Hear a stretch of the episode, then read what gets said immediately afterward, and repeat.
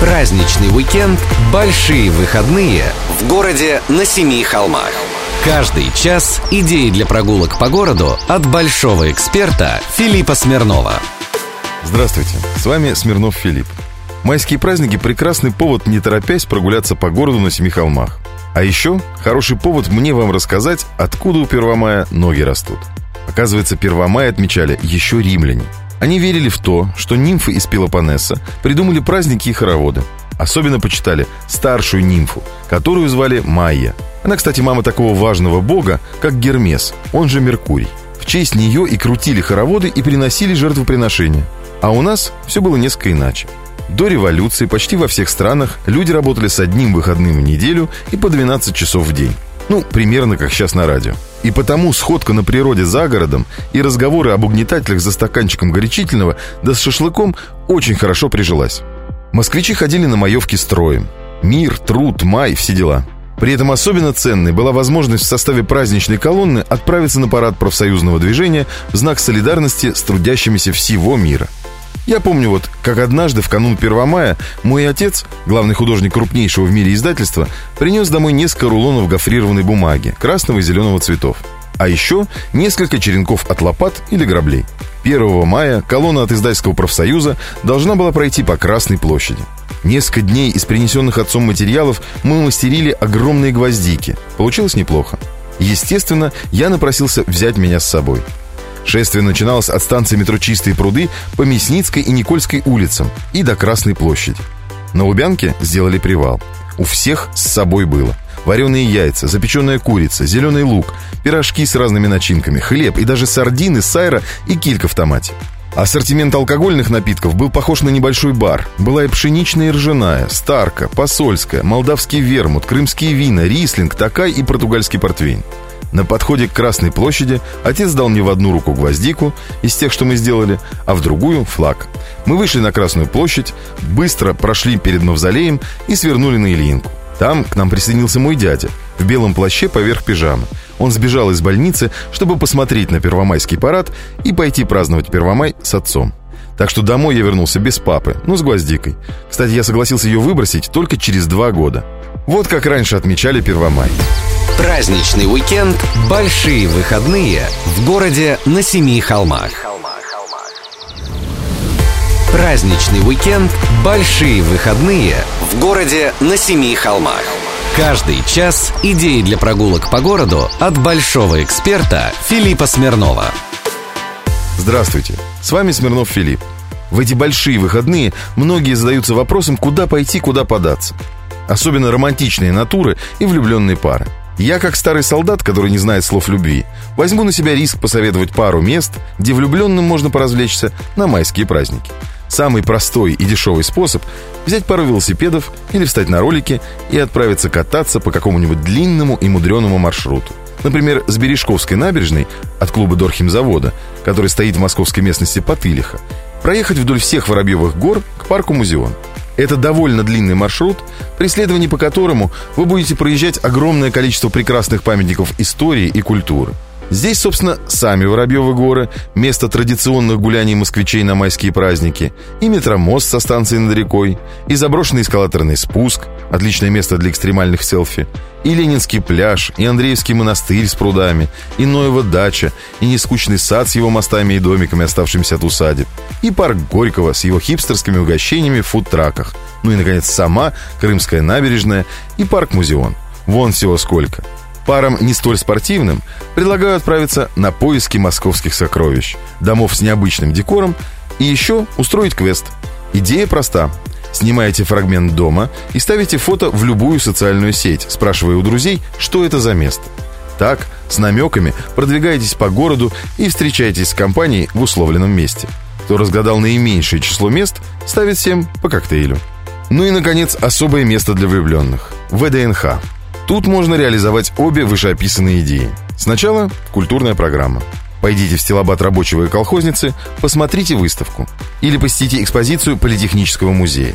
Далее спортивные мероприятия. Можно арендовать ролики, самокаты и велосипеды и уехать в самые отдаленные уголки парка. Уверен, дальнейшие действия подскажет вам ваша фантазия, природа и музыка «Радио 7» на Семи холмах. Приятного отдыха! Праздничный уикенд «Большие выходные» в городе на Семи холмах. Праздничный уикенд «Большие выходные» в городе на Семи холмах. Каждый час идеи для прогулок по городу от большого эксперта Филиппа Смирнова. Здравствуйте, с вами Смирнов Филипп. Помните хрестоматийное кинопроизведение о Москве? Фильм «Москва слезам не верит». Один из главных героев везет героиню на шашлыки. Доподлинно неизвестно, где именно происходила та гастрономическая сходка. Мы же попробуем с вами узнать, где москвичи традиционно наслаждались майским барбекю. «Ай, покющий мясо сладкий, сам баран брал, вчера бегал». Подобную фразу можно было услышать в Царицыно, в Кусково, Люблино, Кунцево, Рублево, на Воробьевых горах, в Сокольниках и в Останкино. Когда-то все территории за пределами нынешнего третьего транспортного кольца были предместьем. Именно это и сподвигало горожан собираться группами по интересам, стелить пледы, раскладывать нехитрую снеть и разводить костры в лесопарковых зонах. Приучил москвичей к этой милой традиции, как это часто бывает с московскими традициями, царь Петр Великий. Он со своими друзьями из немецкой слободы собирался в Сокольниках и там ставил столы с обильными угощениями. Место, где это происходило, до сих пор носит название «Майский просек». Но вовсе не от итальянского вина просекка. Просто там расчистили для царя аллею, чтобы он мог нормально с голландцами в мае шашлык пожарить. В современной Москве пояс лесопарков сильно отодвинулся. Костры разводить нельзя, но можно пользоваться оборудованными павильонами. Например, как в Серебряном Бару, или в Строгине, или на берегах Химкинского водохранилища. Там все, как любил Петр Великий. Гладь воды, нарождающаяся травка, дружеская компания и алкоголь рекой. Хотя, на мой взгляд, пикники в Москве – штука нецелесообразная. Так что лучше пойду туда, где мне приготовят хороший стейк, или вот еще можно сходить в шашлычную, в парке Сокольники. Она в этом году отмечает юбилей. Ее открыли в 1957 году. Хорошего отдыха и приятного аппетита. Праздничный уикенд «Большие выходные» в городе на Семи холмах. Праздничный уикенд «Большие выходные» в городе на Семи холмах. Каждый час идеи для прогулок по городу от большого эксперта Филиппа Смирнова. Здравствуйте, с вами Смирнов Филипп. В эти майские праздники я предлагаю вам не ограничиваться прогулками стройными рядами, ярмарками меда и шашлыками из пластиковой посуды. Вокруг Москвы, да и в самом городе, есть большое число мест, куда можно отправиться с детьми подальше от хороводов я приготовил для вас небольшой хит-парад мест для семейного отдыха. В нем семь позиций, естественно. На седьмом месте Новый Иерусалимский монастырь. Его недавно отреставрировали. Там можно посетить музей, отведать монастырских кушаний и погулять в окрестностях. Услугам отдыхающих богатейшая история, пасторальные виды и катание на лошадях. К тому же туда можно добраться на электричке, ехать всего 35 минут из центра. Номер 6. Парк птиц Воробьи. Это в Калужской области – Ехать где-то час с небольшим. Ландшафтный парк, несколько десятков павильонов с птицами, мини-ферма, несколько кафе и даже имеется гостиница. На пятом месте – Ботанический сад Российской Академии Наук. Недавно отреставрированный комплекс на северо-востоке столицы предлагает посмотреть на экзотические растения. Можно погулять по фондовой оранжерее, посетить старую оранжерею, а также дойти до настоящего японского сада. Не уверен насчет цветущей сакуры, но удовольствие того стоит в любом случае. На четвертом месте сразу несколько победителей. Любая из подмосковных усадеб, которая находится на небольшом удалении от Москвы. Особенно рекомендую для родителей, чьи дети не жалуют музеи. На третьем месте музей ретро-техники в Архангельском. Это частная коллекция старинных автомобилей Вадима Задорожного. Очень интересное собрание. На втором месте платформа подмосковная, музей железнодорожный. Он в черте города, но доехать до него удобнее всего от Рижского вокзала. Сначала посмотрев несколько десятков старинных паровозов и вагонов на перронах за вокзалом, на натурной площадке железнодорожной техники. Ну и лидер нашего хит-парада. Та-да! Усадьба Абрамцева. Это загородное имение будет очень интересно как детям, так и родителям. Здесь и архитектура, и история, и пейзажи. Именно в Абрамцево трудились Врубель, Серов, Левитан, Поленов, Репин и многие другие. Трудились и отдыхали. Не исключено, что и на майские. К тому же очень удобная инфраструктура. Хорошего отдыха. Праздничный уикенд «Большие выходные» в городе на Семи холмах. Праздничный уикенд «Большие выходные» в городе на Семи холмах. Каждый час идеи для прогулок по городу от большого эксперта Филиппа Смирнова. Здравствуйте, с вами Смирнов Филипп. В эти большие выходные столица предлагает целый набор вариантов, где и как можно отметить праздник. Торгово-развлекательные центры, вейп-шопы, смузи-шмузи, замороженные йогурты, фалафели и бургеры. Нашим многочисленным слушателям с запросами и достатком выше среднего спешу напомнить, что устриц есть нельзя, так как в названии месяца «май» нет буквы «Р». Зато есть я, Смирнов Филипп. Я подскажу знаменитые московские места, где можно выпить с видом на московскую историю. Вот, например, в начале 20 века прохладительный оазис, не особенно большой, но не совсем уже маленький, появился среди раскаленных каменных стен при ресторане «Новый Петергоф» на Маховой против Манежа. Про него писали «Прежде всего, это эстетически красивый садик с молодыми, но высокими тополями, уже щеголяющий изумрудной листвой. Тропические растения в катках теснятся и около веранды, и около галереи, и около полузакрытых обширных кабинетов. Масса цветов, роскошный фонтан – все это ласкает глаз и дает возможность груди вздохнуть чистым свежим воздухом. А как мы нуждаемся в этом? Правда, вскоре про этот сад появилось немало шуток и острот. Просто потому, что подавали в этом ресторане не только чай и кофе. Герой одного фильетона, хлебнувший вина без меры, позабыл, где находится. А когда узнал, сначала удивился, а потом огорчился, что якобы из самой Москвы приехал в Петергоф фонтаны смотреть, а их все, кроме одного, попрятали. Сейчас тут нет никакого ресторана и никакого фонтана. Однако в дворике рядом с Ломоносовым студенты часто подтягивают разные напитки, спрятав для верности бутылки в пакеты. По-прежнему напротив манежа. А вот на Большой Никитской вот уже много десятков лет наливают в знаменитый рюмочный. Выпить с легендой и закусить с консерваторскими. Таков лозунг этого заведения. Тут пили на брудершафт с Абдуловым, Мироновым, Высоцким и прочими джентльменами. Интерьер потрепан, ценник беспощадный, но место легендарное. И безальтернативное в этом районе. Пожалуй, нет ни одного москвича, кто хотя бы раз не пропустил стаканчик в этом оазисе старорежимного общепита. Праздничный уикенд «Большие выходные» в городе на Семи холмах. Праздничный уикенд «Большие выходные» в городе на Семи холмах. Каждый час идеи для прогулок по городу от большого эксперта Филиппа Смирнова. Здравствуйте, с вами Смирнов Филипп. В эти майские праздники москвичи и гости столицы особо пристально присматриваются к уличному общепиту. Кто-то выискивает хушур или лёрцю, эмпанаду или гюзлеме, но все это родственники чебурека. Московские чебуреки пользуются заслуженной любовью горожан. И не столько как гастрономическая единица, а скорее как особенная субкультура. В Москве сохраняются несколько мест, где можно отведать аутентичные московские чебуреки без риска для жизни и кошелька. На Солянском проезде, близ станции метро «Китай-город», у нижнего выхода, работает вот уже лет 90 чебуречная, которую в народе прозывают «культурная». Такое наименование вовсе не от того, что по стенам этой круглосуточной точки общественного питания развешаны виды старой Москвы, да и не потому, что здесь высокая культура обслуживания. Нет, просто поблизости несколько департаментов Министерства культуры, и сотрудники этой прачечной, ой, этого важного общественного института завсегдатаи этой забегаловки. По интерьеру типичная стоячка с пластиковыми панелями, разъевшимся охранником и пышногрудыми продавщицами за высоким прилавком. В них вся красота. Трубными голосами они отправляют заказ в пекло кухни. «Мань, три говядины, три баранины, один с сыром. Поживее, у нас очередь». На Моросейке, в одиннадцатом доме, в сводчатом основании дворца 16 века работает вторая по старости чебуречная этого района. Ей лет 50. Здесь уже есть первые блюда, подают салаты, а ассортимент чебуреков богаче. Мужчины берут и алкогольные напитки. Ну а самая правильная чебуречная располагается на Сухаревке. Называется она по-простому – «Дружба». В самой чебуречной царит советский уют. Подают одни чебуреки, один вид, на картонных тарелках.